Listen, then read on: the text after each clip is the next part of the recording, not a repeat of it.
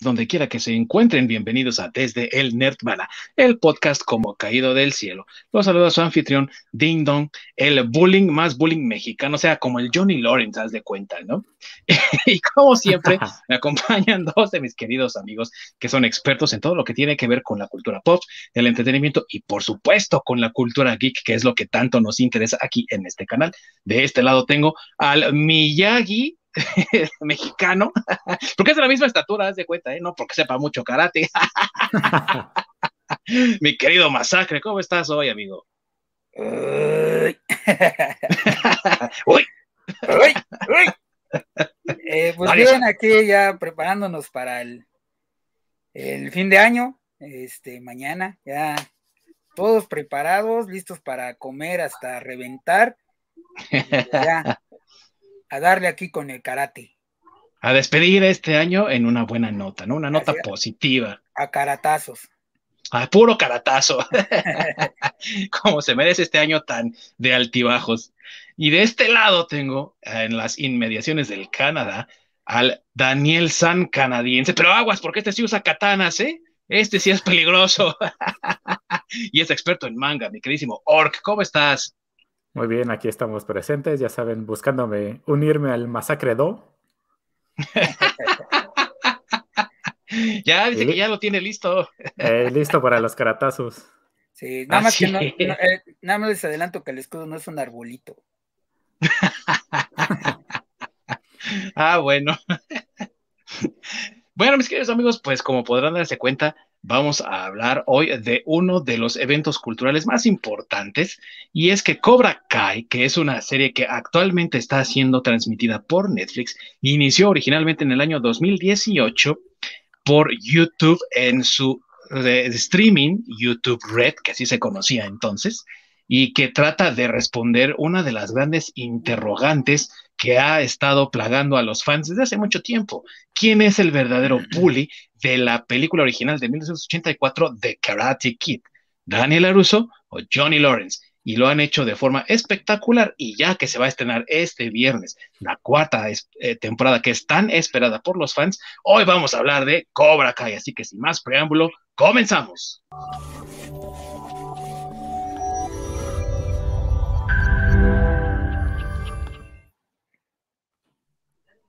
Muchas gracias a mi queridísimo Org, que siempre está ahí detrás de los controles, revisando que todo esté, pero a la perfección. Míralo ahí, lavar, encerar, encerar, pulir bien, mi buen Org. Izquierda, derecha, de arriba y abajo.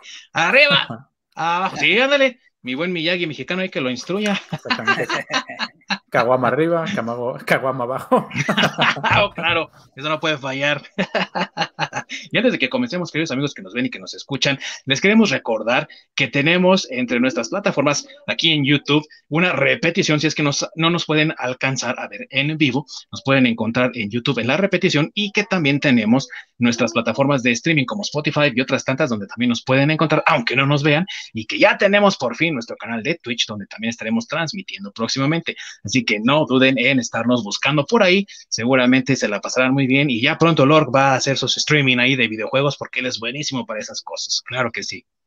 Y bueno amigos, un poquito de contexto antes de iniciar con lo que es Cobra Kai ya que el Karate Kid es una de esas franquicias que se ha convertido en culto básicamente para todos los que nacieron durante los 80 y también antes de, y que obviamente tras haber visto las películas se lanzaron a inscribirse ahí a la primera escuela de karate que encontraron, ¿no? Esperando aprender así como Daniel San con el maestro Miyagi.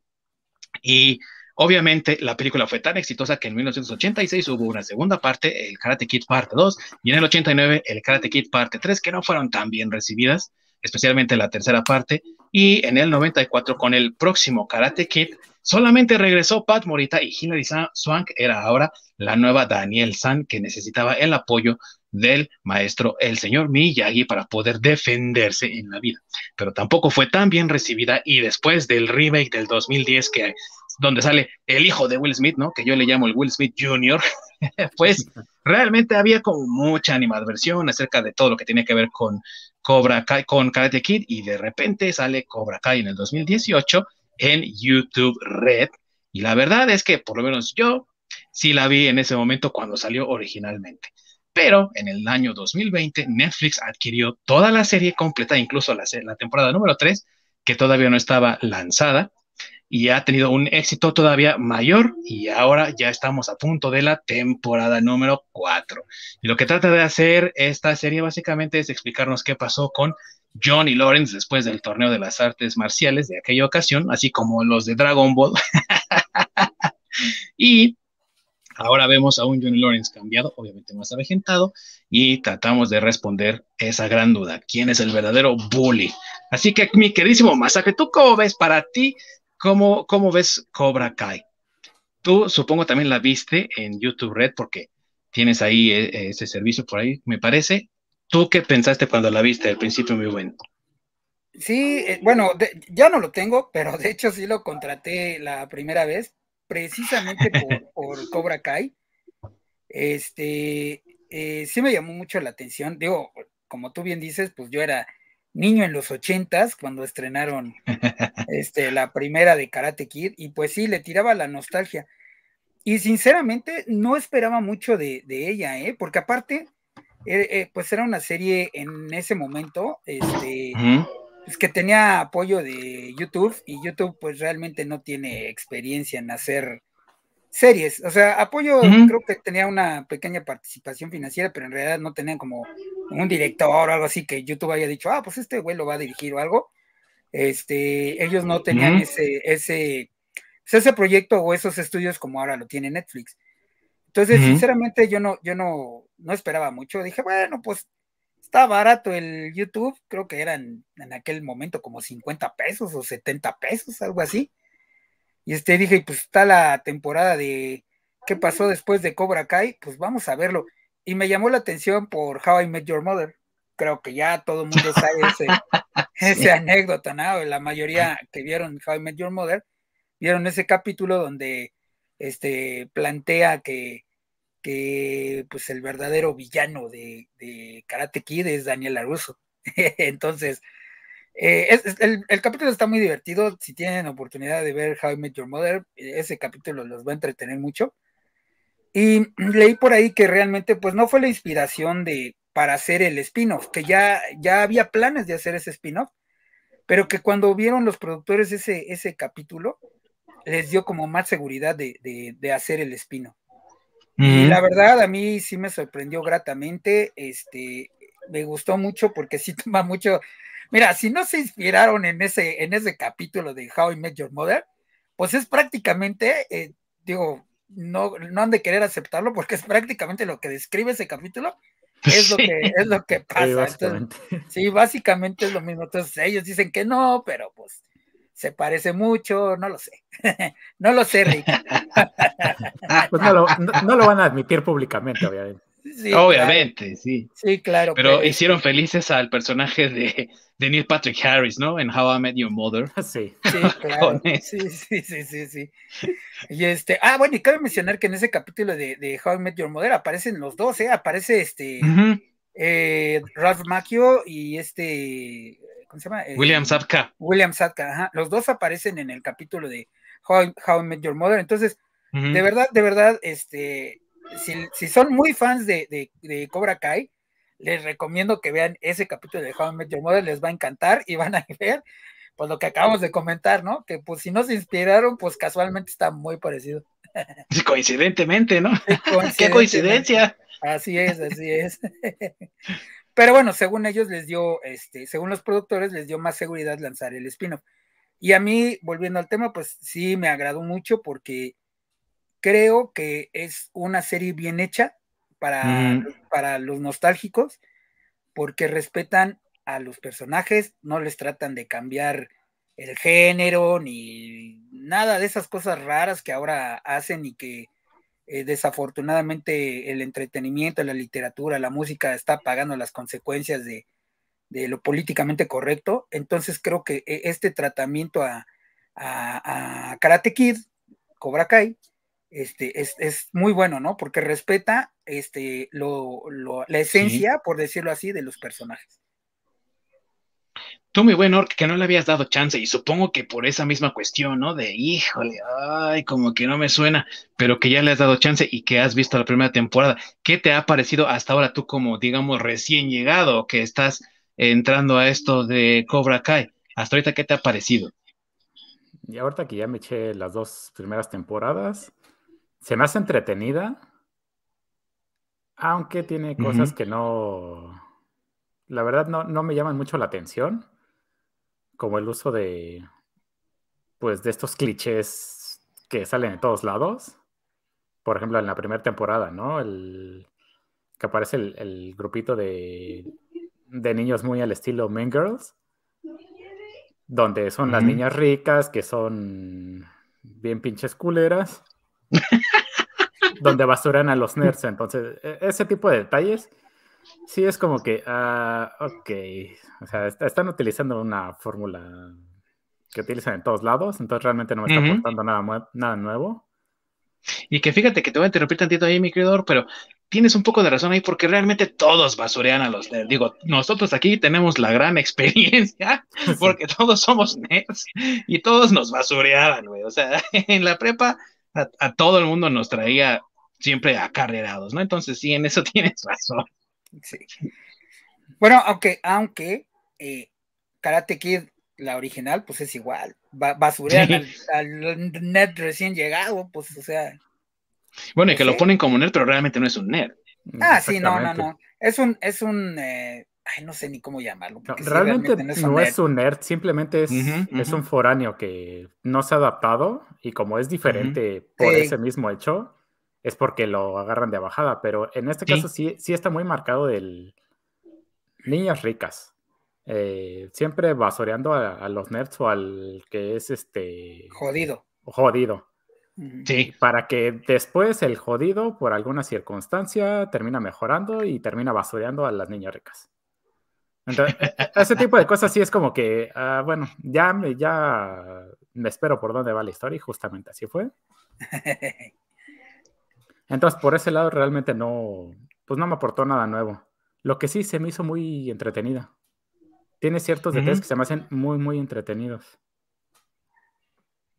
Y ahora sí vamos a entrar entonces en detalles, mis queridos amigos. Así que si alguien no ha visto Cobra Kai de los que nos están viendo, los tres que nos están viendo ahorita mismo, pues entonces denle clic ah, y váyanse a verlo de inmediato y regresen a vernos en la repetición para que también vean nuestras opiniones y todo lo que tenemos que ver con Cobra Kai, todo lo que vamos a hablar acerca de esta serie de televisión que está pues realmente teniendo éxito como muy pocas, digamos que revisitaciones, ¿no? por no llamarlo de otra forma, a viejos títulos o este boom que ha tenido el tratar de redescubrir y recapturar la nostalgia por lo que había antes, ¿no? Creo que de los trabajos así incontables que ha habido entre remakes y live actions de Disney y tantas otras cosas que hemos tenido ahorita, Cobra Kai resalta por ser uno de esos trabajos que ha tenido como ese éxito que otros han estado buscando y que no han encontrado o que al menos han encontrado a medias, ¿no? y vamos a entrar en territorio de spoilers. Así que amigos, si no eh, la han visto, pues corran a verla y después regresan a vernos en la repetición. Y bien, mis queridos amigos, aquí mi buen Orc y mi queridísimo Masacre, ya entrando en lo que tiene que ver con este análisis de Cobra Kai. ¿Cómo ven ustedes, por ejemplo, uno de los primeros eh, spoilers, digámoslo así, el paralelismo que de repente hay entre el señor Miyagi y Johnny Lawrence al principio, ¿no?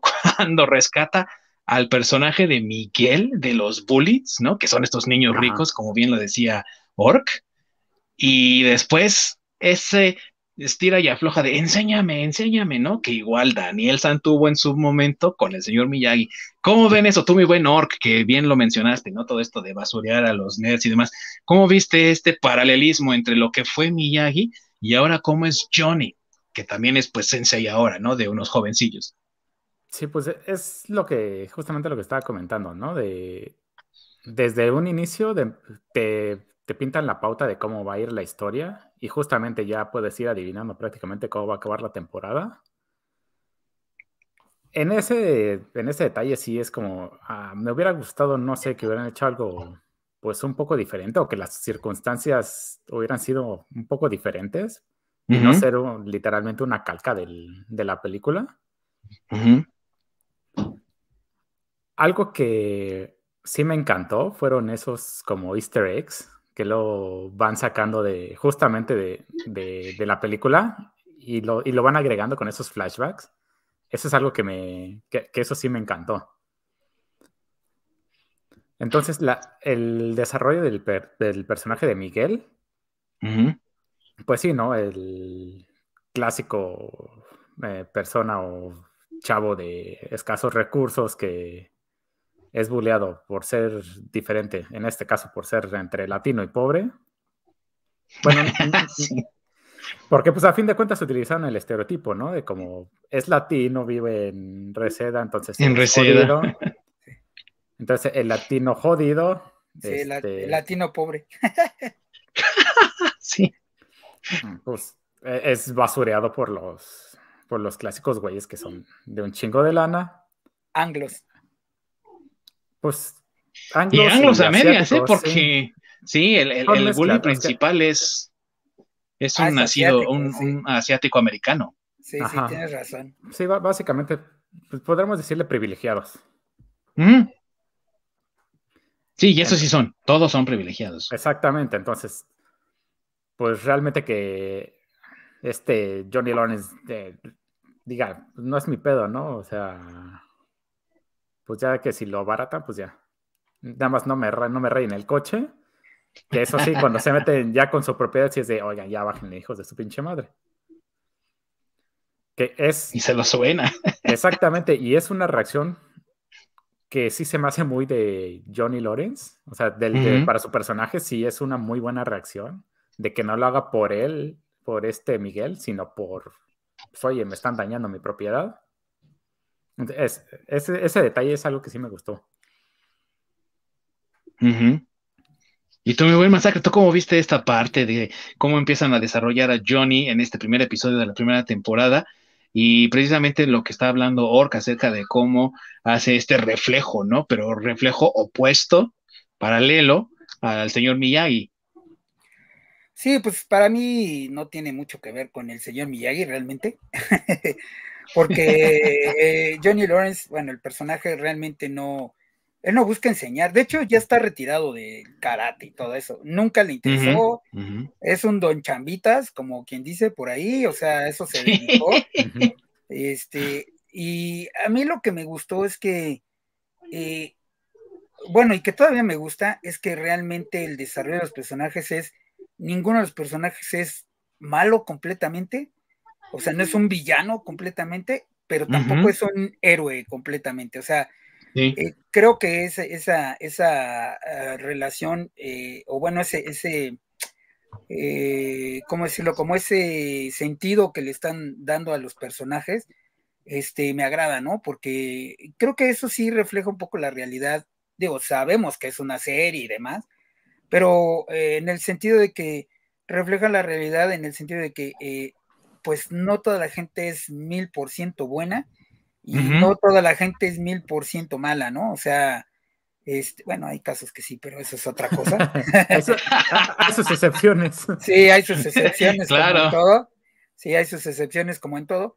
Pero el punto es que es eso, ¿no? Estamos hablando de la mayoría de la gente, este, que pues realmente actúan de acuerdo a las circunstancias, como bien lo mencionó Org, ¿no? O sea, realmente Johnny Lawrence defiende a, Miguel porque le rayan su coche, güey, no porque diga, ay, pobre morro, se lo están surtiendo, lo voy a defender como Miyagi, ¿no? Que realmente Miyagi, pues en la película no lo explican, pero es lo que te da a entender cuando se están surtiendo al Daniel San, pues Miyagi llega al rescate porque, pues pobre morro, ¿no? Le dio lástima que se lo estaban surtiendo bien y bonito.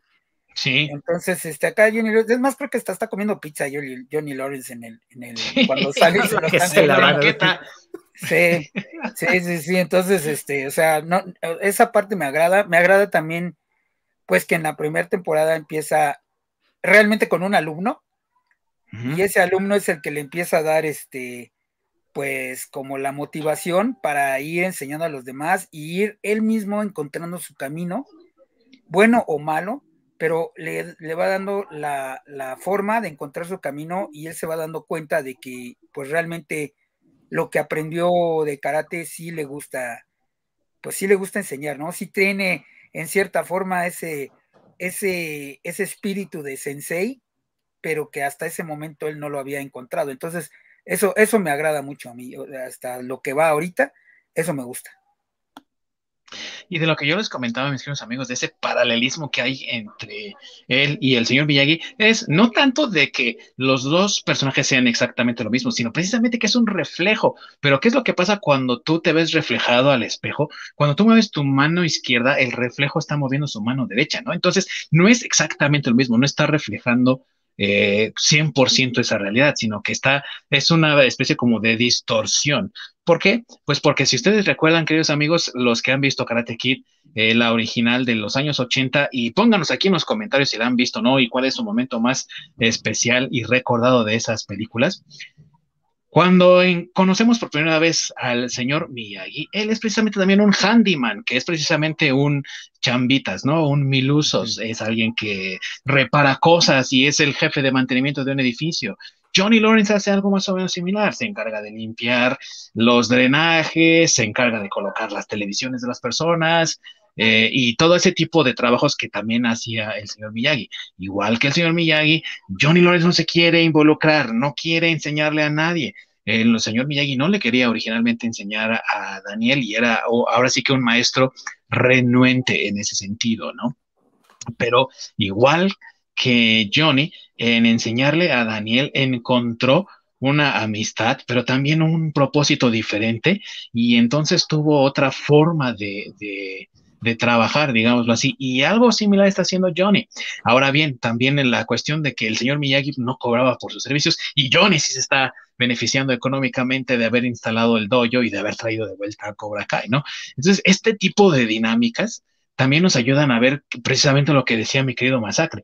No todos son buenos, no todos son malos, y lo que vemos ahora es un desarrollo mucho más amplio del personaje de Johnny Lawrence, que veíamos como el malo muy malo, ¿no? Y todos de niños, sí, que le rompa su Mauser, ¿no? Porque eh, abusa del pobre Daniel sin darnos cuenta de que muchas veces si ves la película ahora, realmente Daniel es el que se las busca, como cuando le pone la, la manguera, ¿no? Ahí en el, en el baño, ¿no? En la película original. Sí. Y sale a corretelo, órale, perro, ¿no? No, lo deja darse su toque. No lo deja darse su toque, exactamente. Y le arruina a los Walkman, porque se acuerdan que traía unos Walkman, ¿no? Sí, sí, sí, sí. Entonces, o sea, sí se las buscaba, ¿no?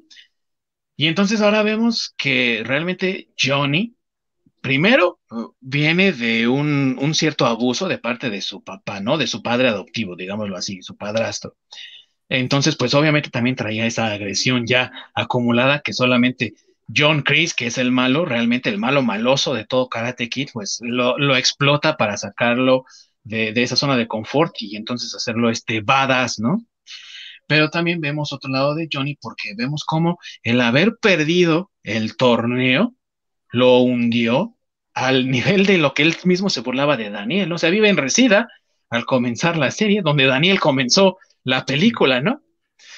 Y, vemos cómo el éxito del torneo y también las enseñanzas del señor Miyagi llevaron a eh, Daniel de ir de resida a una posición más elevada que es la que hubiese tenido Johnny al comienzo de la película, ¿no? Entonces se invierten los papeles.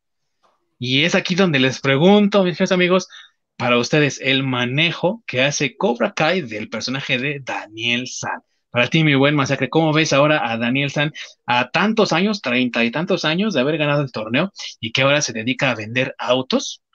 Autos importados, por cierto, de Japón, ¿no? Y que es un hombre exitoso y todo esto que vemos y cómo reacciona cuando se entera que Cobra Kai está a punto de abrir el negocio una vez más. ¿Tú cómo lo ves, mi querido Masacre? Pues que me cae un poco mal porque está como ¿no? sí. O sea. Pinche güey traumado. Sí, como tú bien dices, es una situación que pasó treinta y tantos años atrás. Y el que abran un, un este, un, un doyo que a él no le, no le, gustaba, pues, güey, es como si yo me encabronara porque me pasó algo mal en el Starbucks, güey, y lo van a abrir aquí al lado de mi casa y me emputaran, ¿no?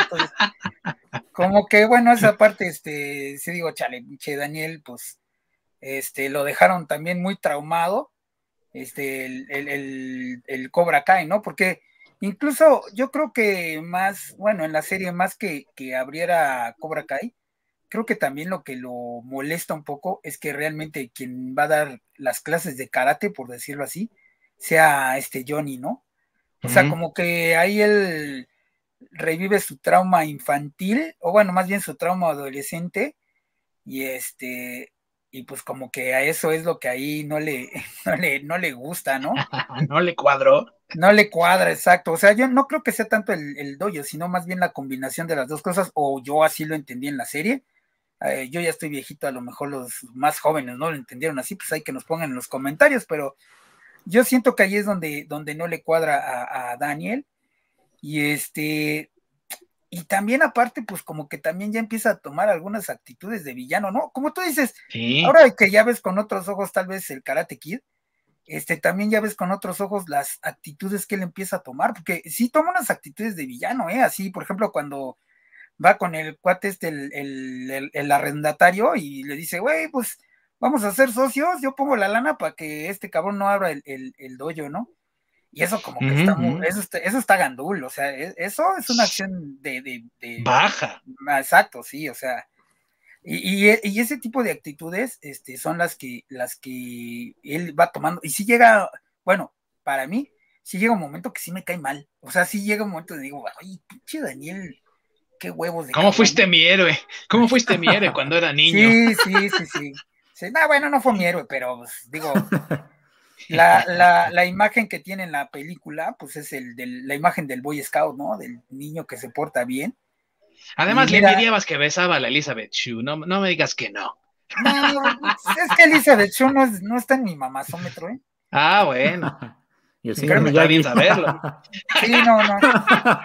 Yo me. Es, Miyagi era mi. No, es que, es que creo que creo que ninguna de las, de las, eh, eh, creo que esas sí son de las películas que no tiene mucho atractivo visual, ¿eh? Porque Elizabeth Shue es guapa, pero así que tú digas una wow, wow, pues no, ¿eh? Ni tampoco la, la, mm, japonesita que aparece, por cierto, creo que en la segunda temporada. sí, este, Kumiko. Ajá, ella también, no sé cómo se llama la actriz. Se llama Yuki, ahorita te digo. Sí, tú sigue, amigo. Sí, pero este, digo, es, es guapa también, es, digo, ya quisiera que cualquiera me invitara a comer, ¿no? Lo que sea. de menos, ¿no? sí, pero, pero, este, creo que no están como en un, no sé, en un estatus así como de mujeres, ni en sus mejores tiempos, ¿eh? Nunca fueron así como que, este, mujeres que destacaron por, por ser despampanantes o algo así, ¿no? Como muchas otras actrices de la misma época. Sin embargo, pues digo, creo que ambas son muy buenas, muy buenas actrices. Este, fue una lástima que Elizabeth Shue ya no hubiera querido estar en Karate Kid 3. Ella como, que es así, como que es así, porque también por ahí este, Volver al Futuro puso sus, sus bemoles para aparecer. Entonces, como que es parte de su actitud, ¿no? Yo creo que ella tiene más actitud de diva de lo que realmente es. Eh, y, que siempre elige ese tipo de, proyectos en los que no tiene que hacer como franquicia, ¿no? Ajá, exacto. De hecho, pues su personaje en The Voice, ¿no? Que en, el cómic continúa con vida, eh, pues es su personaje que es hombre aparte en The Voice, pues es, asesinado, ¿no? Eh, por, por Homelander en, The Voice. Sí, no. Así ya no aparece. Sí, exacto. También en El Hombre Invisible, no me acuerdo cómo se llama esa, la que sale con este Kevin Bacon. este, esa tampoco la quisieron hacer este, franquicia y ella ahí está.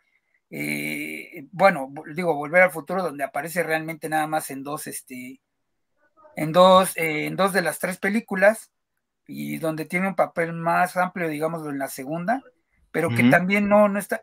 Tal vez, tal vez, digo, vuelvo a lo mismo, es una, es una gran actriz, pero tal vez esas decisiones de no permanecer mucho tiempo en algún proyecto no le han dejado despegar o tener el, éxito que yo creo que merece, porque merece más éxito del, que tiene. Digo, es una mujer muy exitosa, pero creo que si ella hubiera pertenecido, no sé, como tú dices, alguna franquicia o algún papel más, un papel donde no se muera o desaparezca tan pronto, o no sé, este, creo que, ella sería, estaría más, eh, más tiempo, porque incluso aquí en, en, Cobra Kai, este, por ahí dicen que tampoco quería aparecer, ¿eh? si recuerdan, aparece, creo que es en la temporada 3, ¿no? Sí. Este, donde nada más eh, va, ah, voy a spoilerar al, al Orc, pues apenas ya va, va en la 2. No importa. Pues ¿eh? ya no lo te spoileaste, preocupes. güey, porque ya. Bueno, Ni modo, Orc, te hicieron spoiler, güey. sí, disculpa, Orc. Bueno, se veía venir al final de la segunda temporada. Ahora spoileale la Matrix a este, güey. bueno, pero el punto es que eh, yo escuché que antes de esa aparición, digamos cuando eh, Cobra Kai empezó en YouTube, este, ella no tenía la intención de aparecer, ¿eh? O sea, ella le habían dicho y ella había dicho como que, pues no, como que, pues, ¿para qué, no? Y creo que apareció más, yo creo que para cumplir ese, ese, mm, no sé, como que yo creo que alguien le dijo, güey, tienes que aparecer, o sea, tú sales en la película, pues haz una aparición ahí, o no sé, alguien le ha de haber aconsejado eso, y como que aceptó el papel de aparecer nomás para decir, bueno, pues voy de relleno, pero pues para mantener feliz a la gente, ¿no? Pero Sí, realmente es que como Ralph- que ella no, Para no reunir al cast. Para Así reunir es, al así es, cast. Así es, Pues, pero como hecho, que no tenía interés. Pero pues Ralph Macchio y William Zabka, de hecho, son amigos de Elizabeth Shue, entonces yo creo que ellos la convencieron, porque aparte son eh, productores ejecutivos. Ah, Junto sí, con Will. Smith. Con Will con No, Smith. cierto. Sí, que ahí hay un, que ahí hay un, un, un tema también escabroso con, con Will Smith y su hija, ¿eh? Sí, sí. Y bueno, antes de pasar con los comentarios de mi buen Orc, te comento, porque era lo que estaba buscando. La actriz de Kumiko se llama Tamlin Tomita. Mm. Tamlin Tomita. Muy bien, mi Orc, entonces tú ahora con tus comentarios acerca de tú qué piensas de ahora de cómo están estableciendo al personaje de Daniel en lo que llevas visto de Cobra Kai, mi buen. Pues lo desarrollan el cómo él se aleja de las enseñanzas del señor Miyagi realmente y cómo es que el, el poder, sobre todo económico, cómo se le sube a la cabeza y realmente es lo que lo hace perder el piso, porque a fin de cuentas se vuelve pues una persona adinerada, pero Ujú. estúpidamente adinerada. Tanto pues que lo- los dos chamacos que tiene eh, son Un desmadre, güey. Sí, o sea, son tanto esta Sam como el este Anthony es- son unos douche. Al principio, los dos son unos douche. Sí, güey. Bueno, Anthony no, Mm. ¿no? Porque pues él na- ese nada más juega videojuegos y ya, y gasta el dinero del papá. Pero Real- el- Pero es, es no medio douchey con sus... pre- con sus jefes. Precisamente Ah, es, es bueno, un, sí, con sus es un papás, douche, la sí. verdad. Sí, con sus papás sí. Sí, ahí- porque realmente no se ve como que la interacción de él con, con los demás. No es así como la actitud de, ah, me vale madre, güey.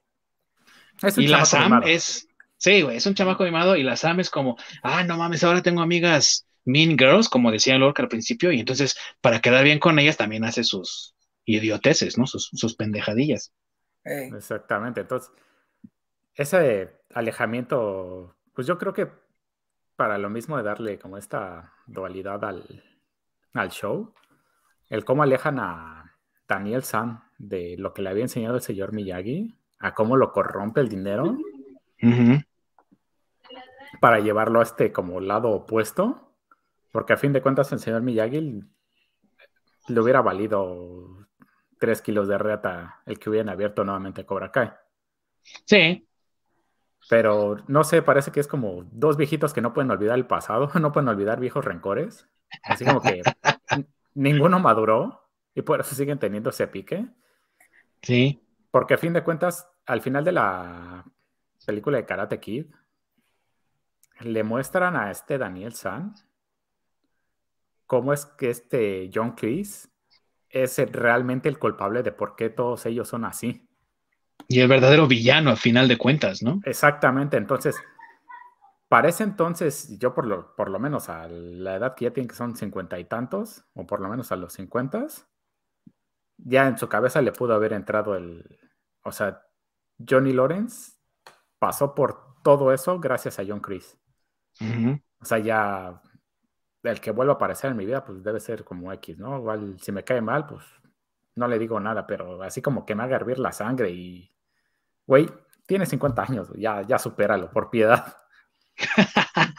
Pero no bueno, sí, no, es, es como la película de dos viejos gruñones, algo así.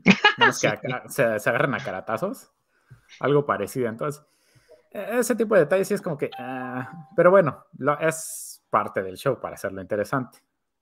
Pero justamente es, es algo que lo hace interesante, justamente es eso mismo, esa dualidad, ¿no?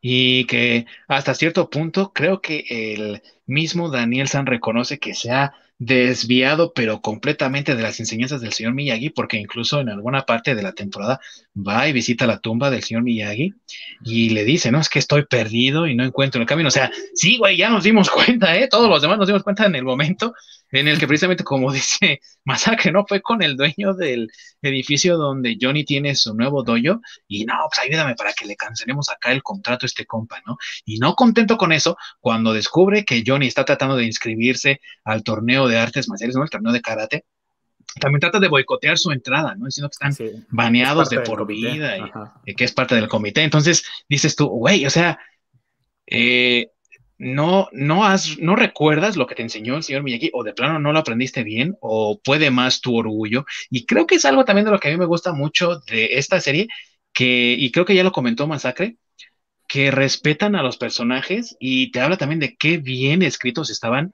estos personajes en los años 80, porque sus personalidades están tan bien definidas que realmente estas actitudes egocéntricas de este Daniel a, a 30 años son exactamente las mismas que hubiese tenido el Daniel San de la película original, ¿no? ¿Por qué? Pues porque tú lo ves incluso cuando en la tercera película es obligado a firmar para ingresar al torneo para salvar su vida y la de su compañerita, ¿no? La pelirroja. Entonces, eh, y, qué hace Daniel? Pues en su arrogancia, eh, completamente rechaza al señor Miyagi y va ahora con Terry Silver, ¿no? Que ya está anunciado para aparecer en esta cuarta temporada. Entonces, ese tipo de actitudes arrogantes de Daniel San la sigue teniendo, o sea, sigue teniendo esos errores de carácter que sí, o sea, no porque tengas 60 años ya los vas a olvidar, siguen estando ahí, los tienes que seguir superando. Y entonces aquí vemos cómo eh, Daniel sigue eh, teniendo las mismas pruebas que cuando joven y las sigue fallando y las sigue fallando. Y creo que eso también habla muy bien de los escritores y de los que están involucrados en la producción, porque eso quiere decir que saben hacer su chamba, que han investigado bien a estos personajes y que no nada más se sacaron de la manga. Bueno, pues vamos, aquí tenemos la próxima nostalgia que vamos a explotar hasta el hartazgo, ¿no? sí, yo, te digo que a mí eso es lo que me agrada mucho y mira, tan, tan están bien escritos como tú dices que lo que acaba de comentar Ork, este, de que son dos viejos gruñones que no han superado lo que les pasó hace 30 años, se los dice en un capítulo la mamacita Connie Hengel, que es la hermana, que es la hermana de Sheldon, por cierto, y que aquí es la esposa de Daniel LaRusso, y creo que es precisamente en el, en el, este, en el episodio donde sale esta, eh, e, esta lista de Shu, donde le dice, eh, donde les dice precisamente eso, es que les dice lo que, lo, que Lorca acaba de decir, eso se los dice. Güey, son unos güeyes ya de 50 años, o no sé cuántos, y no pueden superar lo que les pasó en la adolescencia, ya sean amigos, ¿no? No me acuerdo si es en el capítulo de Elizabeth o en el capítulo donde ella va a comer con, con la novia de Johnny, la novia latina de Johnny. La mamá de... La mamá de Miguel.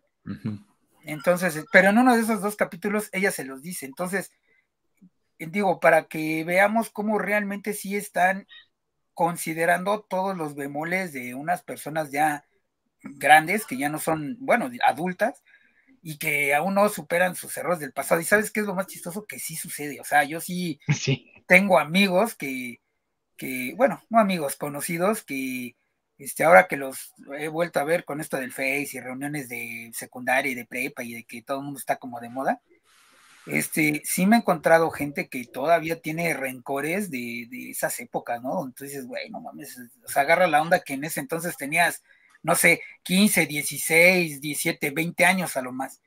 Y, no, no, no, no superan esa etapa. Tienen todavía uh y resentimientos con otras personas. Y aunque, digo, al Orque está relativamente chavo, todavía no llega ahí, güey, sí pasa. O sea, es increíble, es lo que ellos dos hacen en, en esta serie, pero en la vida real también pasa. Y curiosamente, como ese TNT. Curiosamente, el, pues el pleito fue inicial fue básicamente porque este Daniel San le bajó a Ali, a este Johnny Lawrence, pero pues para empezar ni siquiera él se quedó con ella y siguen con ese pedo. Entonces es, algo como muy curioso y es parte de eso mismo. Sí, sí, sí.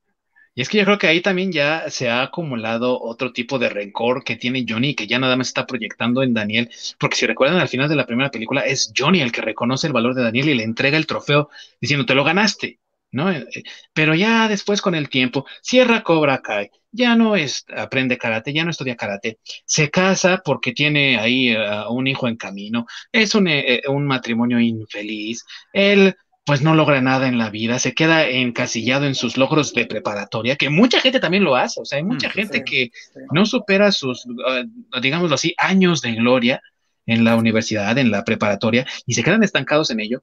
Entonces no hace nada con su vida. Incluso maneja el mismo auto. El mismo ¿Qué es lo que pasa con lo que pasa con Johnny?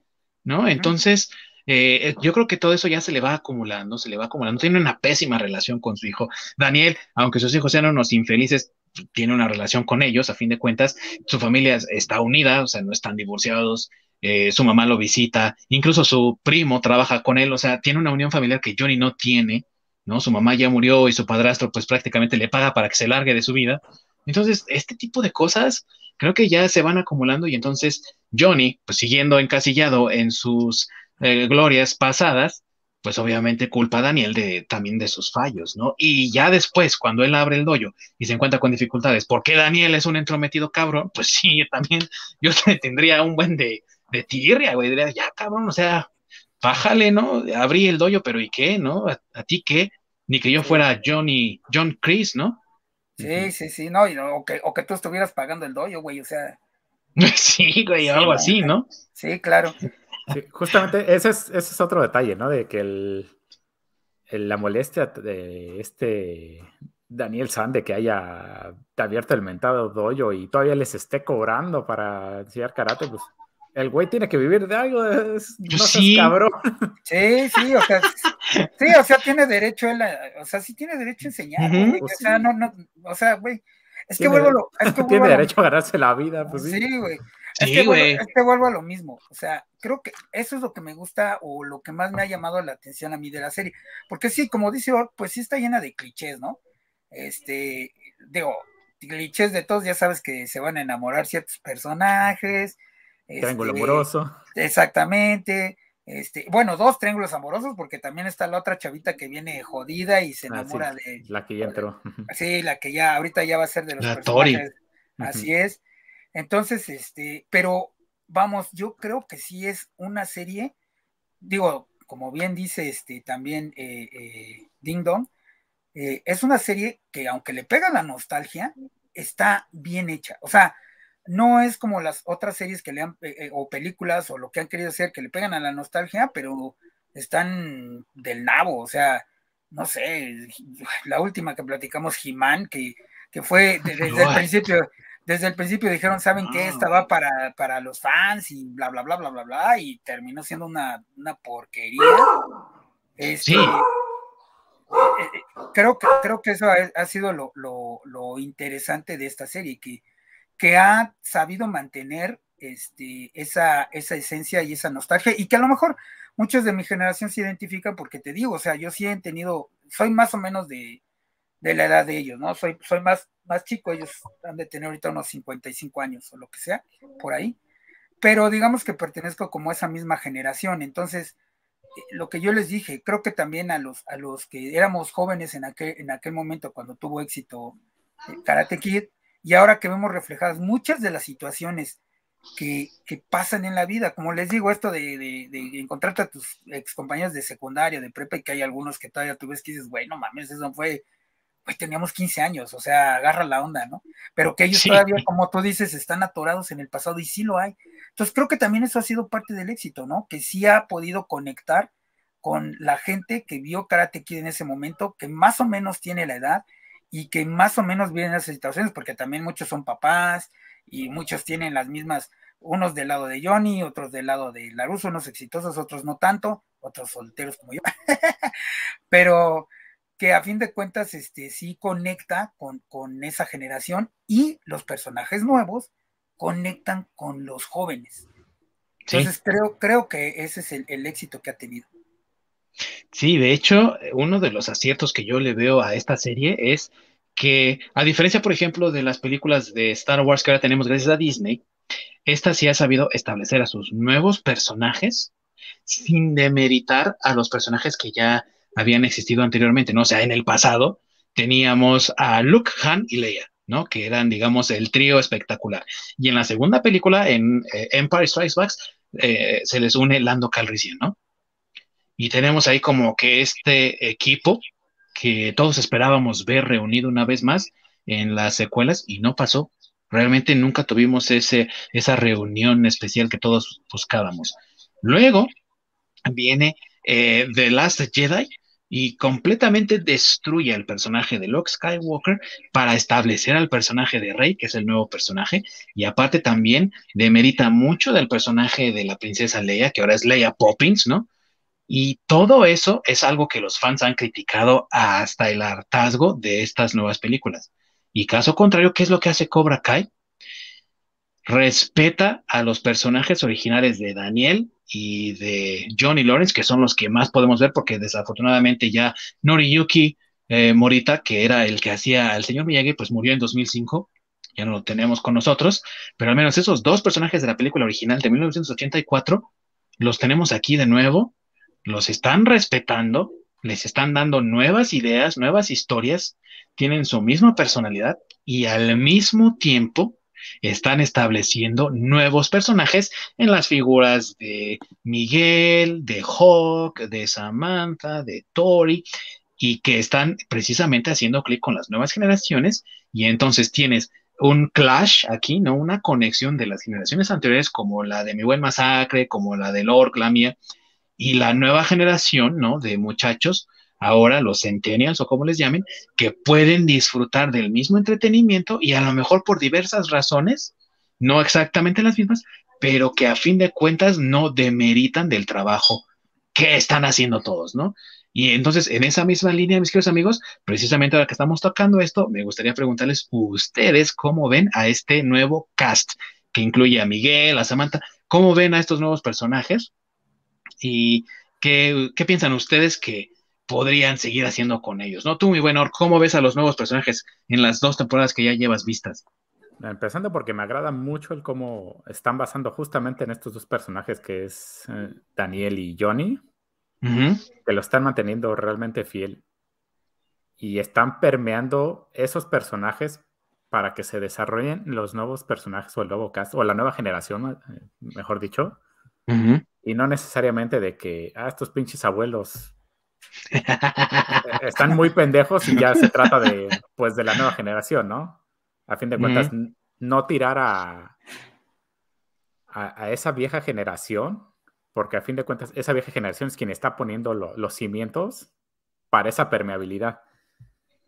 Entonces, es lo, es lo que me agrada justamente y cómo el nuevo cast se me hace que hicieron bien en agregarlo porque a fin de cuentas no se siente como una inclusión forzada al, agregar a todos estos personajes de diferentes este, backgrounds, como e, el, hijo de Johnny, ¿no? Que es el clásico güero niño bonito que aparece en todas las películas de los noventas.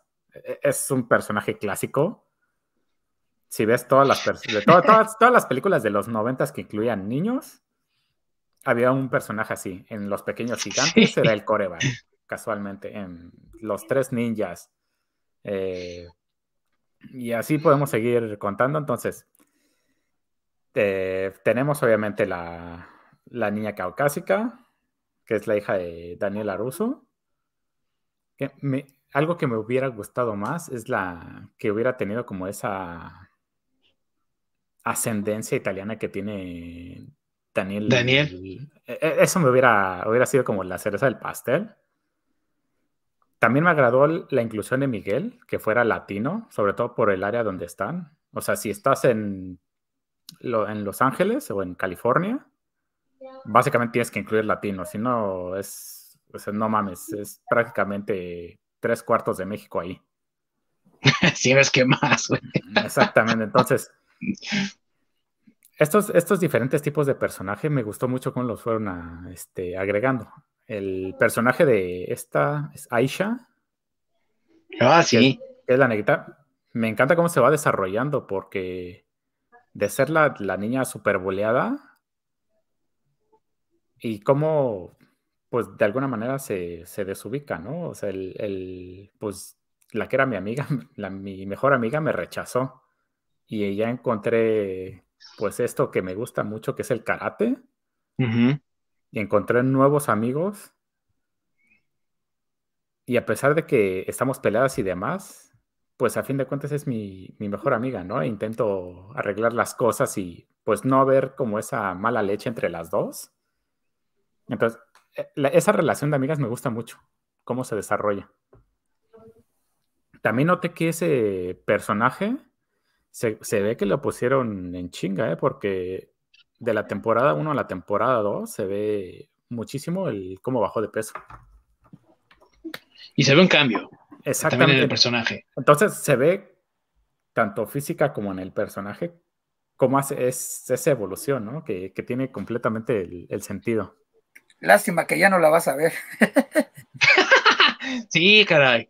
Fíjate que eso, eso, amigo, es lo que a mí como que sí me saca un poco de onda de la serie, porque digo, no todo es perfecto en la serie, pero el hecho de que hayan dicho, es que ya no tenemos a dónde más llevar a este personaje, y yo, güey, no, o sea, una reconciliación final y total entre ella y Samantha, por ejemplo, que eran amigas y después porque Samantha se fue con las Mean Girls, como dice Ork, eh, rompieron esa relación de amistad, ¿no? Entonces, tener una reconciliación final durante estas temporadas, por ejemplo, hubiera estado maravilloso de ver.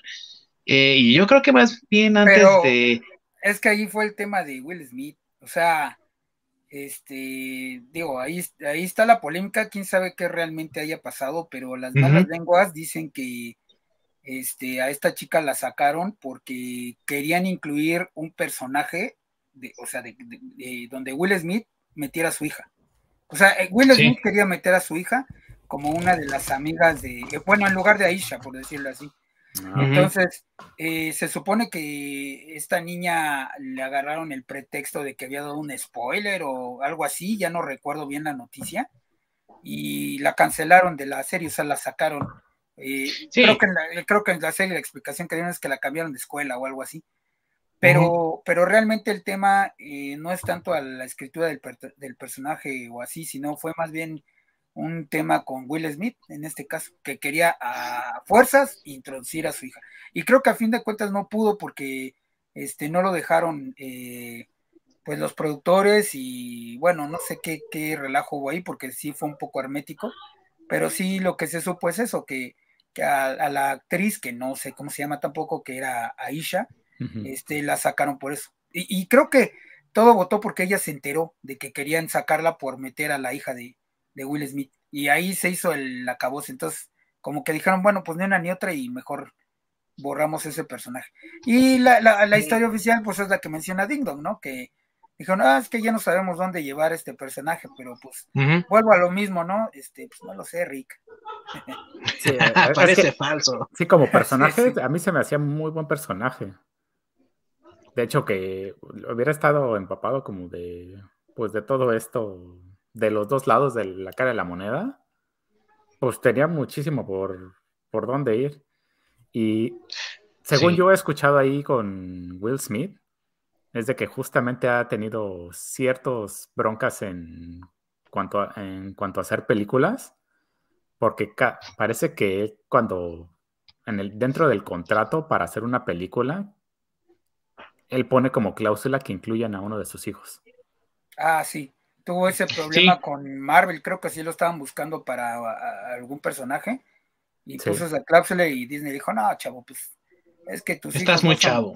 Sí, es que tus hijos no son tú y la verdad no, no tienen talento, güey. Mm, exactamente, porque pues el, el remake que hicieron de Karate Kid con su hijo fue porque él estuvo involucrado. Sí, de hecho él fue productor ejecutivo de esa película. Entonces, y la película está bien culera, porque pues es, chino y le están enseñando Kung Fu y de Karate Kid no tiene nada. nada, güey. Y, Jackie Chan es bueno, pero la neta no termina de cuajar esa, esa relación que tienen ellos, ¿no? Exactamente. Y, también vemos... es que el hijo de, Will Smith en realidad no, no tiene talento, ni, ni su Pues no, güey, no. Es que lo vemos, por ejemplo, en After Earth, ¿no? O sea, el nepotismo de Will Smith llevó a, esa película al, a la destrucción completamente, porque realmente como las quejas, las críticas fueron siempre contra eh, Will Smith Jr., ¿no? Digo, no sé cómo se llama, güey, por eso le digo así, ya sé que no es Will Smith Jr., pero... Creo que se llama eh, Jaden. Jaden o algo así, ¿no? por, por Jada Pinkett Smith, pero bueno, eh, la cosa está en que el chico es un poco antipático, y no tiene ese carisma y ese talento que su papá sí. Entonces, pues obviamente muchos dijeron, esto es claro nepotismo abiertamente. Sí, eso es parte de las cláusulas que estaban comentando hace rato, y por eso After Earth no tuvo el, éxito que, que, que a lo mejor pudo haber tenido si Will Smith no hubiese metido esa cuchara de a fuerzas querer establecer a sus hijos en el negocio familiar, ¿no? No, y luego su hijo no ayuda a nada, ¿eh? Porque también tiene declaraciones así tipo Julio César Chávez Jr., así de, oye, bueno, no sé, no, no, no, no me viene ahorita una a la mente, pero sí se ha aventado unas así de, de, de, güey, mejor cállate. Sí, así como si, pues, si estás, este, si, te estás metiendo hierba, pues aguántate y deja que se te baje, ¿no? Y después hablas, porque sí, sí, sí, he visto que, que, ha tenido declaraciones que, hijo. Sí, por lo menos Julio César Chávez Jr. es simpático, güey, cuando la caga y te cagas de risa de lo que dijo, pero el otro. Bueno, pero este chico es antipático. Sí, no sí exacto. Sí, por eso es lo que te digo. A Chávez puedes, puedes justificarlo de que pues tanto madrazo en la cabeza igual tiene daño cerebral. Ya quedó torulato, ¿no? Sí. Exactamente, o sea. Pero te, cae bien, pero te cae bien, güey. O sea, es de los güeyes que dices, no mames, estás bien pendejo, güey. Vente, vamos a chupar. Haz de cuenta, ¿no? Es como Mike Tyson. sí, ándale. Pero, pero el hijo de Will Smith, güey, o sea, es de esos de, ay, no mames, ya Es sangre pesada, sí. Sí, güey. Cállate y, antes de que te reviente uno, güey, así de Sí, sí, así es. Entonces, pues, ni él se ayuda, güey. O sea, Will Smith los quiere meter, pero ni él, o sea, no se ayudan. No, no, no están hechos para eso, para la farándula. Y, tristemente, Nicole Brown, que es la, tú que preguntabas el nombre de la actriz, ¿no? Que es quien interpreta a Aisha, eh, tampoco tuvo muy bien una idea de por qué fue que la sacaron del personaje, o al menos eh, ha, declarado que no tiene ella idea de por qué la sacaron del personaje, pero ella sospecha que tuvo que ver tal vez con un accidente automovilístico que hubo eh, con su novio, ¿no? Y que obviamente ella la dejó un poco endeudada y que dijo que Ahora que su personaje era un personaje recurrente, ya no era un extra o un personaje secundario, que sí se le iba a subir el sueldo, ¿no? Entonces, que ella sospecha que por eso fue que dejó de interpretar al personaje de Aisha, pero pues obviamente, digo, con todas estas controversias que yo esperaba que alguien las mencionara, las mencionó Masacre, pues sí es muy evidente que ahí hubo una cuchara metida para poder eh, sacarla a ella de interpretar a Aisha, y a lo mejor no que la hija de Will Smith interpretara a Aisha, pero sí que hubiera un personaje similar y pues de plano dijeron, ¿sabes qué? Ni una ni otra. Y ese personaje tristemente se ha, eh, se ha separado de la, de la serie. Y para mí es un desperdicio y una tristeza, porque la verdad era un personaje muy interesante. Su evolución era una muy interesante. Y me parece que sí pierde un poco eh, cuando ese personaje desaparece, ¿no? Digo, es nada más mi opinión. Sí, es como, es como el personaje de Hawk. Creo que le pasa lo mismo. O sea, el personaje de Hawk es es el mejor amigo de Miguel, es el también cachazapes del salón, o sea, eh, eh, y, se vuelve el rudo, ¿no? Se vuelve el, este, el, el, ¿cómo se llama? Ahora sí que... El, todas mías también porque anda con una de las Mean Girls. Sí, sí, sí, no, no, o sea, vamos, sí tiene una evolución, este, digamos, hacia el lado oscuro. si quieres llamarlo de esa forma. Y este, pero digo, creo que es algo que también hubieran podido manejar con el personaje de Aisha. Pues digo, desafortunadamente pasó lo que pasó. Nunca vamos a saberlo, o tal vez en unos 20 años lo sepamos, no lo sé. sí. Pero este, pero sí es una lástima que hayan tenido que borrar ese personaje, porque era muy bueno, pues el Lord lo estaba mencionando ahorita. Digo, no ha visto las temporadas que viene, pero pues te spoilero de nuevo, güey, ya no lo vas a ver. Pues sí, es que justamente ese personaje podría decirse que es el ancla de Sam para mantenerla como encarrilada. Es, es un personaje sumamente necesario porque es como el equivalente a tener a Frodo sin Sam o algo así. Ándale, sí. Ah, sí, de hecho sí se nota, o sea, mm, tú lo verás en la tercera temporada y ya me dirás después, pero para mí sí se siente un poco que anda perdida la Sam en la tercera temporada, ¿no? Y ahorita hay que ver cómo se desarrolla eh, la cuarta temporada de su personaje, porque creo que sí al final logra recuperarse un poquito y establecerse bastante bien, pero sí siento que anda ahí como perdida y digo, la verdad es que también los que escriben esto lo supieron manejar muy bien, desarrollándole este eh, miedo y esta inseguridad que refleja mucho la de su papá en la tercera película, ¿no? Cuando tiene mucho miedo de enfrentar a Mike Barnes, el chico malo del karate, ¿no? De la tercera película.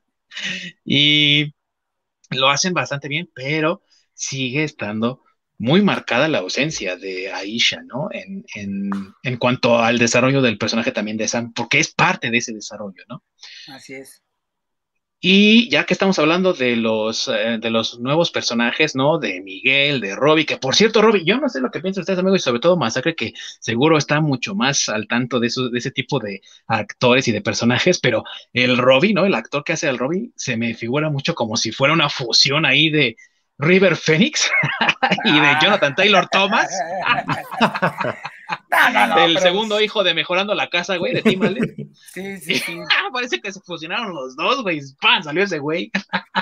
bueno, de entrada ese güey creo que es el más grande de todos, ¿eh? se ve chavillo, es de esos tragaños, pero creo que tiene como 20 años el güey, o 21, por ahí, algo así. No, sí, o más, sí, güey. Sí, sí, por ahí tiene. Digo, como sí tiene 40.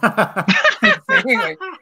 Pero sí es de, esas personas tragaños. Este, bueno, a mí me gustaría mencionar que todos estos actores, aunque nosotros tal vez los ubicamos más por ahorita de la serie de Cobra Kai, pero todos ellos empezaron a actuar jóvenes, ¿eh? O sea, tienen papeles pequeños en, o secundarios en otras series y cosas así.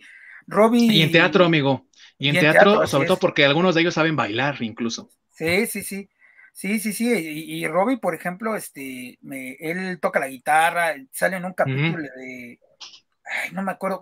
hay una película que va a salir, este, no recuerdo el nombre, pero en el tráiler sale él cantando con una guitarra. O sea, sí son actores que no los sacaron de la nada, así de, no sé, como de, la escuela. Y, ¡Ay, tú que vas pasando por ahí, vámonos, güey! Sí, sí, correcto, ¿no? Entonces creo que también eso es parte del éxito. O sea, son actores, aunque son jóvenes, son actores que han empezado a actuar desde niños porque todos tienen algún pequeño papel de niño. Y Sam. Tienen currículum, sí. Así es, y Sam, este, curiosamente, bueno, no sé si sepan el dato, es diabética.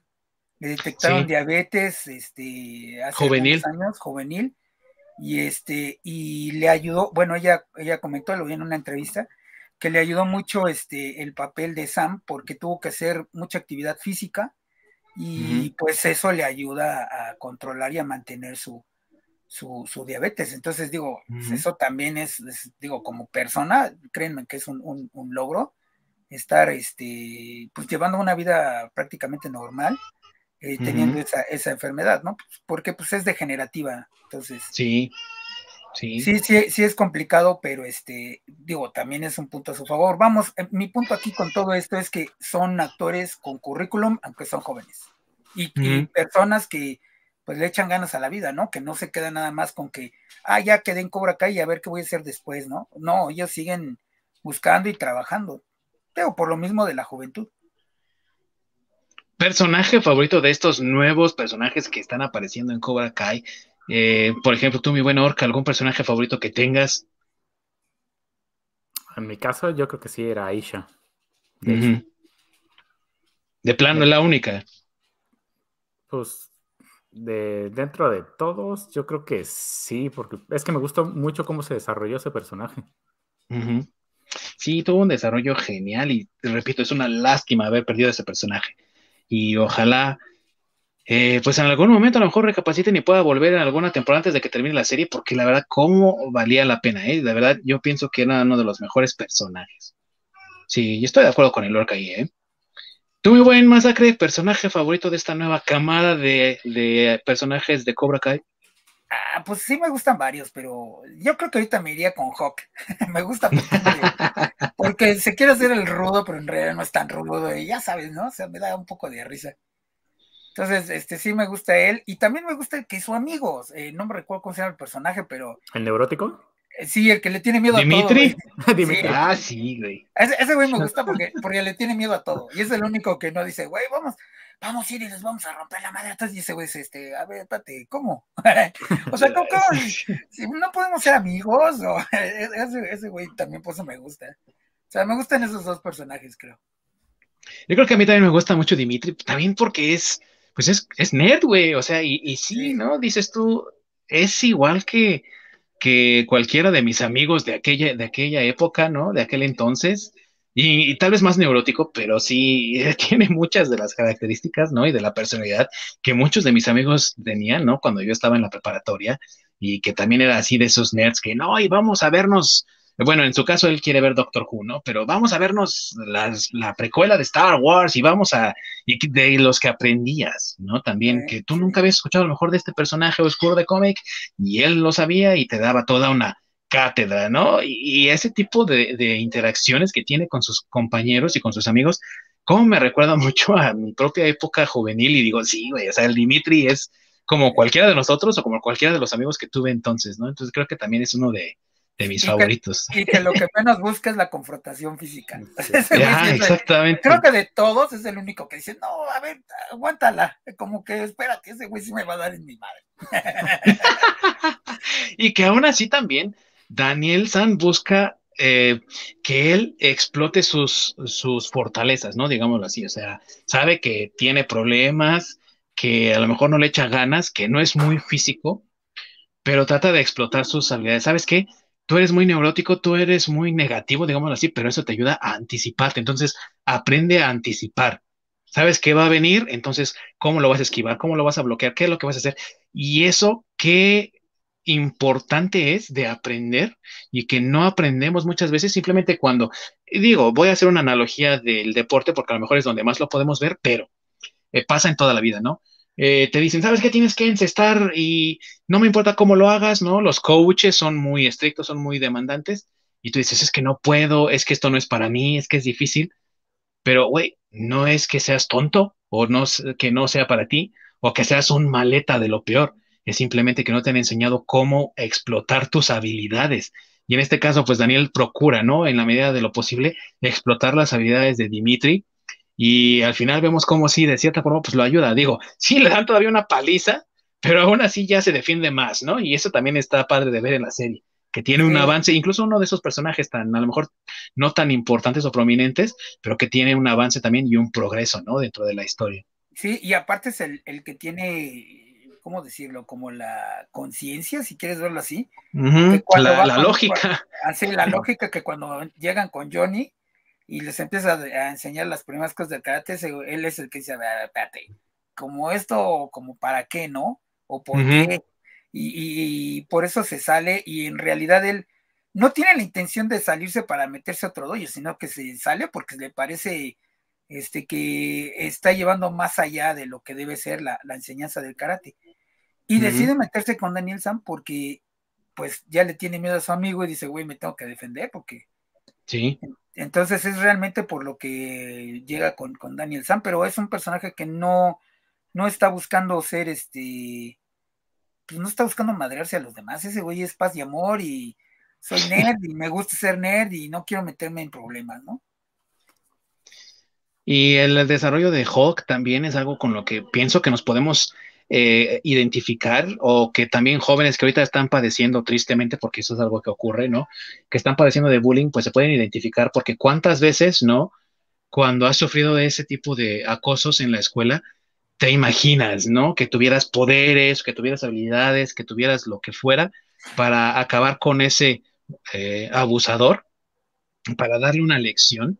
Y entonces cuando Hawk se da cuenta de que él tiene esa habilidad ahora gracias al karate, pues deja salir toda la frustración que trae dentro, toda esa agresividad que trae dentro y que lo consume prácticamente, ¿no? Y entonces su momento de despertar, que ya no es spoiler porque Lord ya vio la, segunda temporada, pues es cuando, cuando agrede a su amigo, ¿no? Que ataca a su amigo. Entonces es como, híjole, creo que aquí estoy haciendo algo mal. Y ya después en la tercera temporada, mi buen Orc va a ver también cómo esa agresión que tiene hacia su amigo, pues lo va a llevar a, a un punto límite donde realmente lo va a lastimar seriamente ¿no? Lo va a, afectar seriamente, a dejarlo incapacitado por un ratito, y entonces eh, es como, no, ya, o sea, he cruzado un límite que no debí de haber cruzado, que yo mismo no quería cruzar, y entonces ahora es un momento de redención, ¿no? Y entonces la tercera temporada, pues también es la redención de Hawk, y me gusta mucho eso también de ese personaje, ¿no? Bueno, que, Va, que va a ser ahorita en la cuarta, ¿no? Porque en la, en la tercera se queda como, que, como que ya está en ese proceso, pero. Sí, está empezando, ajá. Así es, pero realmente ahorita en la cuarta es donde se va a ver, donde se va a ver ese, ese, ese cambio, se supone. Bueno, es que e, es que también lo que me gustó de esta temporada es que ahora, para empezar esta temporada 4, y que yo creo que por eso lo están esperando todos los fans, bueno, y me incluyo porque sí quiero verla, es como, como digo, no soy fan, pero sí quiero verla. este, cómo reacomodaron a todos los personajes, ¿no? Como que ahora hicieron un cruce, algunos que eran no tan malos, ahora sí fueron al lado de la luz y los del lado de la luz se fueron al lado de lo oscuro y no sé, o sea, como que esta cuarta temporada eso es lo interesante, ¿no? ¿Cómo va a ser el desarrollo de, de esos personajes? Porque creo que solo van a ser cinco temporadas, ¿no? Me parece. Me parece. Pero igual si tiene éxito y la alargan un tantito, una temporada más, pues no caería mal, ¿no? Digo, tampoco quisiera yo que fuera una serie eterna, pero sí que tuviera a lo mejor unas seis temporaditas estaría bien, ¿no? Digo, para, para tener así amplio para disfrutar después en los, en los rewatch, ¿no? sí, sí, sí. Bueno, pero todo depende también cómo la lleven, porque pues ah, claro. A lo mejor sí la terminas, este, o sea, ya tienes un cierre en tu cuarta temporada y realmente hacer una quinta o sexta pues, te relleno nada más para seguir exprimiendo la gallina de los huevos de oro. Sí, así ya no. Sí. No, y, tener un Game of Thrones otra vez, ya, ya, no, güey. No, y, además, y además, y además ellos digo, también no creo que puedan hacer tantas porque pues ya están, ya están creciendo. O sea, te repito, Tony tiene 21 años, algo así, aunque sea tragaños, no sé cuántos años más va a poder seguir eh, haciendo el papel de adolescente de 16. O sea. No, sí, y, que también ya tu cuerpo, aunque tú seas tragaños, no te permite hacer muchas cosas, ¿no? Digo, eh, Daniel San estaba en los 28, creo, cuando hizo la última película, ¿no? El Karate Kid 3 y sí, lo ves que ya no puede moverse tan, tan ágilmente, ¿no? O sea, eso es una de las críticas que yo le hago al Karate Kid parte 3, de que pues ese güey con ese estado físico que tenía, ni a golpes lo ves ganando un torneo, ¿eh, güey? Sí, no, no. Pero Entonces, sí, yo, yo estoy de acuerdo contigo, unas 5 o 6 temporadas máximo, máximo. Y ya, Sí, sí, sí. totalmente. Y bueno, amigos, ahorita que estamos hablando de, de de esto de, pues ahora sí que unas predicciones de la cuarta temporada. Ahorita me gustaría preguntarles, porque yo les voy a decir algo, eh, ¿qué es lo que les gustaría ver en la cuarta temporada? Yo personalmente me gustaría ya ver la relación de Johnny y de Daniel San ya, ¿no? Así, patch, ya con reconciliados y trabajando juntos, porque una de las cosas que me gustaba mucho de, la, de, de, esta serie, que me ha gustado mucho, es cómo colaboran ellos y cómo interactúan ellos, ¿no? Cuando están del mismo lado, digámoslo así. Y en la primera temporada entendía que había esta estira y afloja. En la segunda temporada a lo mejor digo, bueno, sí, pues están tratando de conocerse y se dan cuenta de que son muy parecidos eh, uno con el otro, ¿no? Pero ya en la tercera temporada, cuando volvemos a tener ese eh, como estiramiento, ¿no? De que se, se unen, tratan de hacer algo juntos y después se separan de nuevo, son enemigos otra vez, digo yo, ya se está volviendo muy cansado. No me gustaría ver que otra vez separan a Daniel San y a Johnny Lawrence y cada quien por su lado porque ya sería alargar, ahí sí sería como dice Lord, ¿no? Ya alargarlo demasiado nada más por el simple gusto de alargarlo. Y me gustaría por fin verlos trabajando juntos, porque una de las cosas que yo pienso tienen los dos es que pueden combinar perfectamente bien sus estilos de karate y enseñarle a estos muchachos a hacer mejores cosas. Pero obviamente eso es solo mi opinión. ¿Ustedes qué les gustaría ver en esta cuarta temporada? Tú, mi buen masacre, que ya las viste todas y ya puedes hablar un poco más de esta cuarta temporada. Híjole, a mí me gustaría ver a Hilary Swank.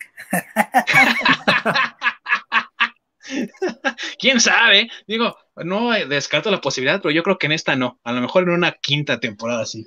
No lo sé, pero a mí me gustaría ver a Hilary Swank. E, e, es más, me haría súper interesante cómo, cómo introducirían el personaje de Hilary Swank cuando se supone que ella fue alumna del señor Miyagi después de Daniel San. Después de Daniel, sí. Sí, porque aparte de eso nunca lo han aclarado, ¿eh? O sea, ¿qué pasó cuando, o sea, por qué el señor Miyagi decide entrenarla a ella? ¿Dónde estaba Daniel San en ese momento? Se supone que nada más mencionan que se había ido a la universidad, pero pues se supone que los personajes tenían una relación tan, tan, tan profunda que, digo, Daniel San en algún momento debía haberse enterado que el señor Miyagi estaba entrenando a una, a una persona nueva, ¿no? Sí, y sobre todo porque la, la, serie te da a entender que fueron amigos durante todo el tiempo, desde que se conocieron hasta la muerte del señor Miyagi, y que nunca se separaron realmente, ¿no? Entonces sí sería interesante ver eso también, claro. Así es. Entonces, Aunque no descarto. que sea la quinta temporada. Aunque no descarto que también lo quieran como eliminar, porque en cierto punto el nuevo Karate Kid, donde sale Hilary Swank, era como una especie de soft, ¿no? Reboot, así como un reboot light de la serie, ¿no? Aunque sí hacen referencia a Daniel San, pero como que así de lejitos, ¿no? sí, es lo que te digo, creo que nada más me, parece que nada más mencionan que se fue a la universidad o algo así. Nada más, algo así, como muy leve. Pero es, por eso que quiero ver a Hilary Swank en la serie. O sea, a mí me gustaría verla, pero más, más, más, más, porque quisiera saber cómo van a introducir el personaje de Hilary Swank en, en la serie. Y si lo hacen bien, sería un logro, ¿eh? Un logro artístico de cómo escriben. Claro, no, y aparte que ella acepte, o sea, porque también, digo, sí. es un nivel arriba, eh, o dos, no sé cómo quieras verlo, de, de Elizabeth Yu y de, de Ralph Macchio, y ya ni se diga de este, eh, eh, ¿cómo se llama? Se me olvidó su nombre, su apellido sí me... William Sarka. Ajá. Entonces, este, digo, Hilary Swank, es, digo, creo que no sé si ganó el, Oscar, o, pero pues nominada ha estado. Y también Elizabeth Shue, entonces digamos que están como a la par ellas dos. Sí, pero me parece que esta eh, Song sí ganó, ¿no? Ganó por esa de Boys Don't Cry, sí. Ajá, pero pues no, es que el, tipo de Dollar que han hecho. Million Dollar Baby. Sí, esa, bueno, vuelvo a lo mismo, a ver, a ver, a ver si pueden lograrlo. Eso es lo que yo quisiera ver en la temporada 4. ¿Ibas a decir mi, eh, mi buen Orc? Ah, no, que sí, Hilary Swank está, en cuanto a tipo de actuación, yo creo que está por encima de prácticamente todos. Porque por, los proyectos que tiene, ¿no? Exactamente, por los proyectos en los que ha participado. Sí, y aunque ha estado muy calladita últimamente, sigue muy activa también eh, detrás de cámaras, ¿no? O sea, eh, hasta donde yo sé, ella produce y ha producido cosas interesantes. Entonces, aunque no la vemos en pantalla, ella sigue por ahí y está haciendo cosas interesantes, ¿no? Sí, sí, sí. Y con los que ha trabajado, ¿no? Digo, o sea. No, sí, también. Ha trabajado. Pues bueno, con Clint Eastwood. Simplemente ya con eso. Sí, ya con eso, pues digo. Entonces, vuelvo a lo mismo, por eso la quiero ver, quiero ver si acepta, quiero ver cómo la introduce. O sea, ella es de las actrices y de las personas que si le invitan y no le gusta cómo está escrito el personaje o no le gusta el proyecto, no acepta. Entonces, si, tú la ves es porque está bien escrito. Por eso quiero ver, quiero ver, quiero ver, quiero ver. Pues a ver, a ver qué es lo que pasa, ojalá que acepte y a ver que también que, que puedan llegarle a un precio más o menos, porque digo, es televisión, no es lo mismo que una película, no puede cobrar su tarifa usual, pero digo, una lanilla se puede llevar y si acepta, pues a ver qué pasa, ¿no? Sí, no, pero además es lo que te digo, ella creo que está en ese nivel, ¿no? O sea, ella, ella sí, digo, ya no, ya hace las cosas por gusto, ya creo que por dinero ya no, ya no le falta. No, sí, ya. si ella, bien, si ella ve que es un buen proyecto, un buen papel, aunque no le paguen mucho, sí lo hace. O sea, e, ella es de ese tipo de actores. Sí, pues habrá, habrá que ver. Buena predicción esa, mi buen. Habrá que darse un vistazo, porque digo, también lo que han tenido todas las temporadas es que te han establecido regresos interesantes, ¿no? La temporada número uno, cuando marca el regreso de John Chris y tú dices, ay, güey, va a regresar el malo de malos, ¿no? Sí, sí, sí. y también cómo se termina de desarrollar en la temporada 3 sin hacerle spoiler al orc, pero que se va a quedar así de, ah, no, digo, es, es excelente. El regreso de Elizabeth Shue, ahora el regreso de, Tony Griffith, que es eh, Terry Silver, ¿no? Sí. Digo, han ido regresando poco a poco los personajes, entonces igual y por ahí hay chance de que regrese Hilary Swank y a ver cómo regresa, ¿no? Eso estaría padre de ver. Sí, sí. sí, totalmente. Y tú, mi buen Orc, aunque no has visto la temporada número 3, hasta ahorita como vas viendo, ¿qué te gustaría ver en la temporada número 4, mi buen? Justamente lo que mencionaste del que se termine el, estira y afloje de entre Danielson y Johnny Lawrence por eso no me gustan los dramas, porque es algo que detesto, que, que en las relaciones es el estira y afloje durante toda la pinche película. y Parecen yo-yo, güey. Sí, güey. que es de, de, bueno, ya o se arreglan o se mandan la chingada, lo que sea, pero ya, porque ya me harté. Ya vayan a un hotel y arreglen esto. Exactamente. O ya dense la madre, ¿no? Sí, o sea, o sea, ya, ya que, pues ya que terminen el pedo, para definir eso. Y me gustaría ver el espectro de Pat Morita. ver, al, ver al fantasma del señor Miyagi. Esto me suena a Ghostbusters Afterlife, güey. Como si fuera Yoda, güey, una madre. Sí, que apareciera ahí en las nubes. Y fíjate, usaron un, usaron un doble de cuerpo, ¿no? Para algunas escenas de la temporada número 2, me parece. Entonces, digo, ya con la tecnología como la tenemos ahorita, que pidan permiso a los herederos de Pat Morita para que ocupen su rostro ya como tal, y a lo mejor sí se podría hacer, güey. Sí, sobre todo para. Sí podría. Pues, no sé, para añadir algún tipo de memoria que ya no esté involucrada dentro de las películas, pero sí, digamos que para que pues explique por qué regresa Hilary Swank, por ejemplo. Pues no es mala idea, ¿eh? Sí, podría funcionar. Pero no sé, para añadir ese tipo de cosas, ¿no? O sea, porque a fin de cuentas pasaron 30 años y durante esos 30 años, pues él pudo haber hecho algo, o pudo haber tenido contacto, o no sé, pudo haber dado memorias a alguno de los personajes que puedan ser útiles para la historia pues ¿por qué no utilizarlo a fin de cuentas, no?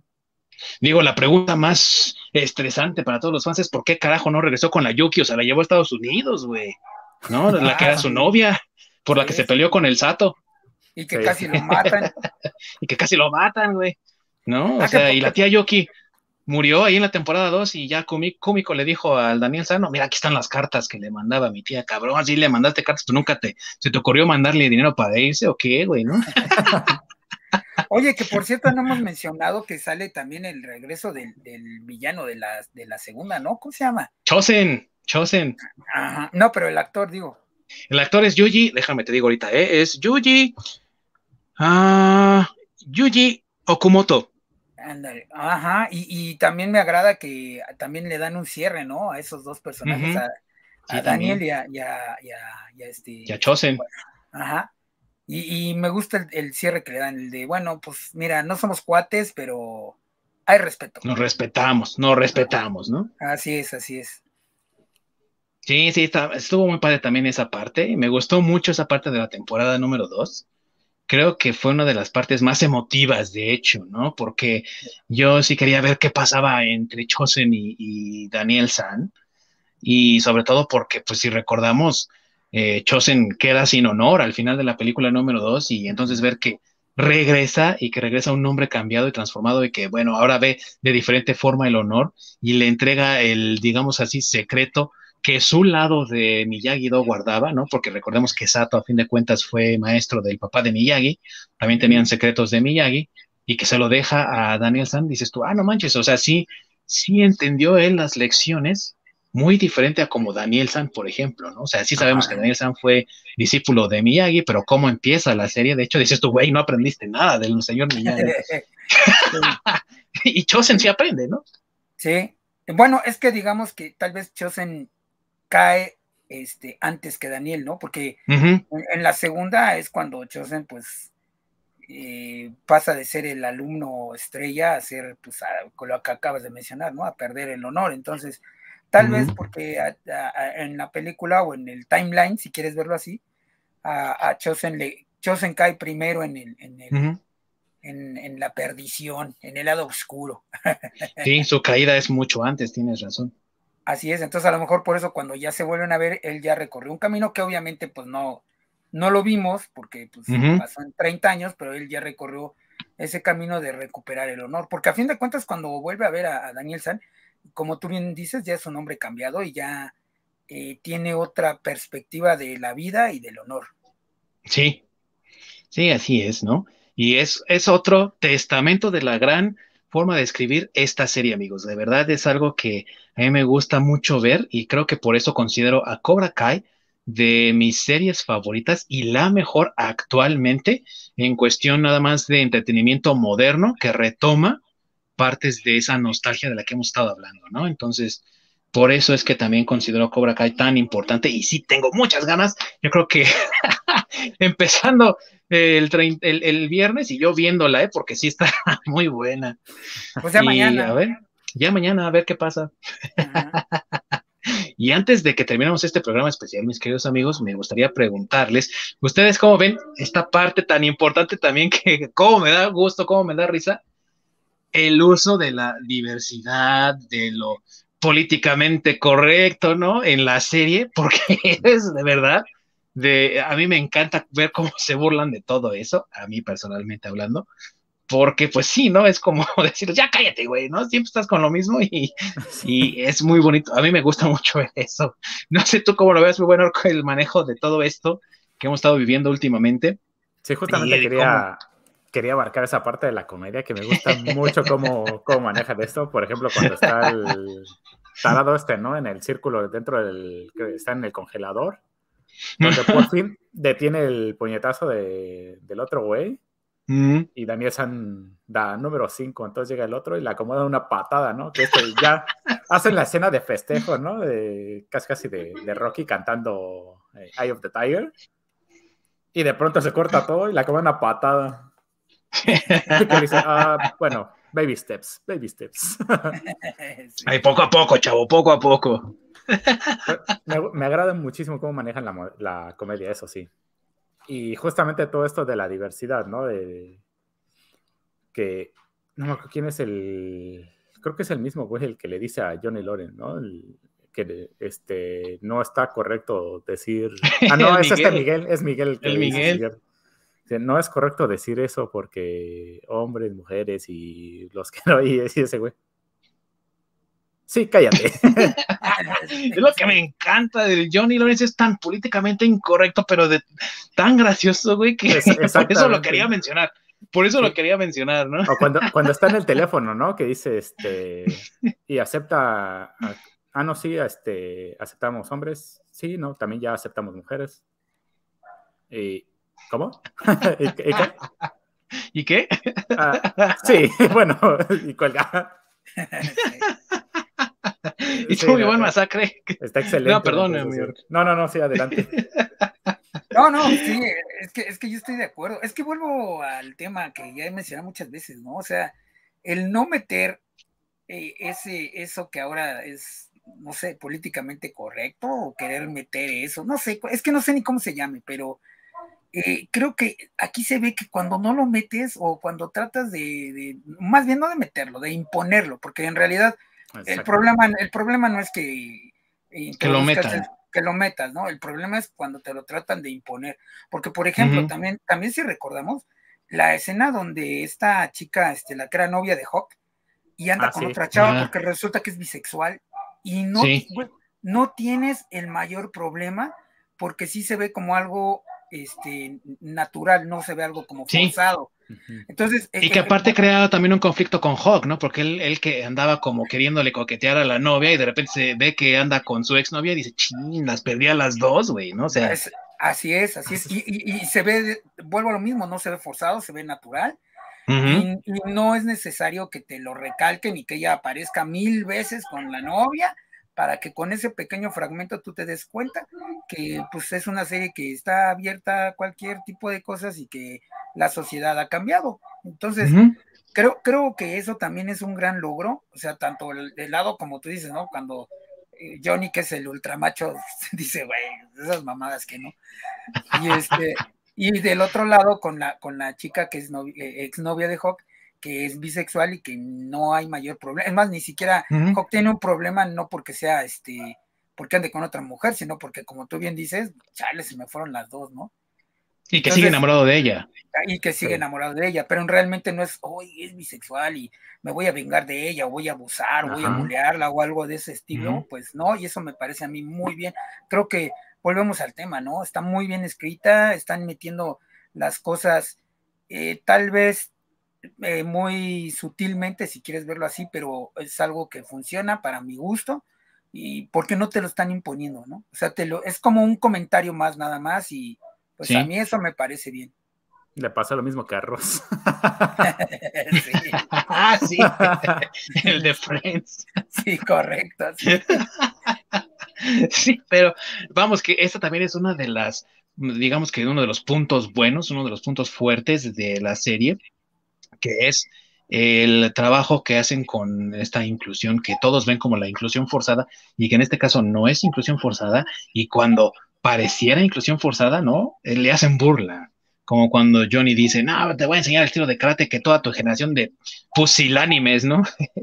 Necesita tan desesperadamente para dejar de ser tan llorones, ¿no? Entonces, ese tipo de cosas son los que a mí me gusta porque equilibra muy bien el manejo de la inclusión, que volvemos a lo que comentó Masacre, no es malo que haya inclusión, lo malo es que se imponga y que se trate de indoctrinar de cierta forma con, la, con su adición a los temas de entretenimiento y que en el caso de Cobra Kai funciona y funciona bastante bien. Sí hay cosas que le fallan a la serie, por ejemplo, la recuperación de Miguel, eh, que ya verá mi buen Orc en la temporada número 3. A mí no me gustó ese proceso, me parece que debió haber tomado un poco más de tiempo, pero vamos, son detalles mínimos que se pueden pasar por alto y que son pues bastante disfrutables, ¿no? Para mí la mejor temporada es la, primera, definitivamente, pero ninguna de las que hemos tenido hasta ahorita tiene desperdicio alguno. Así que amigos, si ustedes están interesados o si nuestra eh, opinión y nuestra crítica y análisis de esta serie les llama la atención, pueden ver Cobra Kai en sus tres temporadas completas en Netflix y mañana ya podrán ver también la temporada número 4. Antes de que nos vayamos, mis queridos amigos, ¿algo más que deseen agregar acerca de Cobra Kai? Tú, mi buen masacre. Véanla, es una serie muy divertida, es una serie entretenida, una serie que pueden ver en familia los que tengan hijos. Este, es una serie que muy bien pueden ver los niños y con ustedes el día de mañana o el día primero para echar la flojera con el recalentado. Es una muy buena serie. Muy buena opción. Así es. Totalmente de acuerdo, sí. Está muy buen Orc. Eh, pues regresando a los personajes, el cómo retratan a este Johnny Lawrence, que es alguien, pues, como le debe suceder a muchas personas, pues ya cincuentonas o de esa edad, ¿no? Esa dificultad para adaptarse a los nuevos tiempos y a las cosas que, por ejemplo, antes para pues nosotros no eran incorrectas y hoy en día son, sí lo son. El cómo él, pues prácticamente, ¿no? De que toman eso a broma del, del, pues, del género que no es ni masculino ni femenino, ¿no? Que no le entiende y, pues, X, ¿no? Yo sigo en mi pedo. o que le dicen que, pues, eso no se puede decir hoy en día. dice, pues, a mí me vale madres, ¿no? Pues, ¿Algún pedo? O sea, e, e, ese, ese tipo de mentalidad como, pues, antiguo que se tenía, que hoy en día hay muchísimas personas que pasan por lo mismo. Entonces, ese, se pueden identificar muy bien con ese personaje. Eso y la aparición de Stingray. que no tiene madre. Ese güey, sí. Me dio muchísima risa la parte donde llega la policía en, la fiesta, justamente donde este, se besa a la novia de Hawk con, con, con la otra chava que tiene las manos eh, encintadas en refresco, en alcohol, no sé qué demonios. En alcohol. Y no podía salir. Sí, Cómo me dio risa esa parte, ¿eh? Y ese ve cuando se mete ahí a, pelearse con los morros en la escuela, güey. Espera un momento, yo me encargo. Y que en la temporada, en la temporada 3 vas a ver las consecuencias de eso.